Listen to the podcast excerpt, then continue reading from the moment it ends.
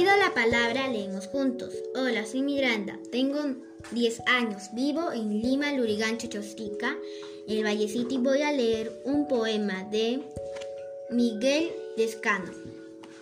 Era una ligera lluvia borroneaba mi mirada cuando de entre aquello surgió un hombre con muletas. Su caminar era lento y entre paso y paso daba tropiezos. De pronto cayó al piso, pero no llegó a depositarse sobre él. ¿Por qué? No era. Gracias.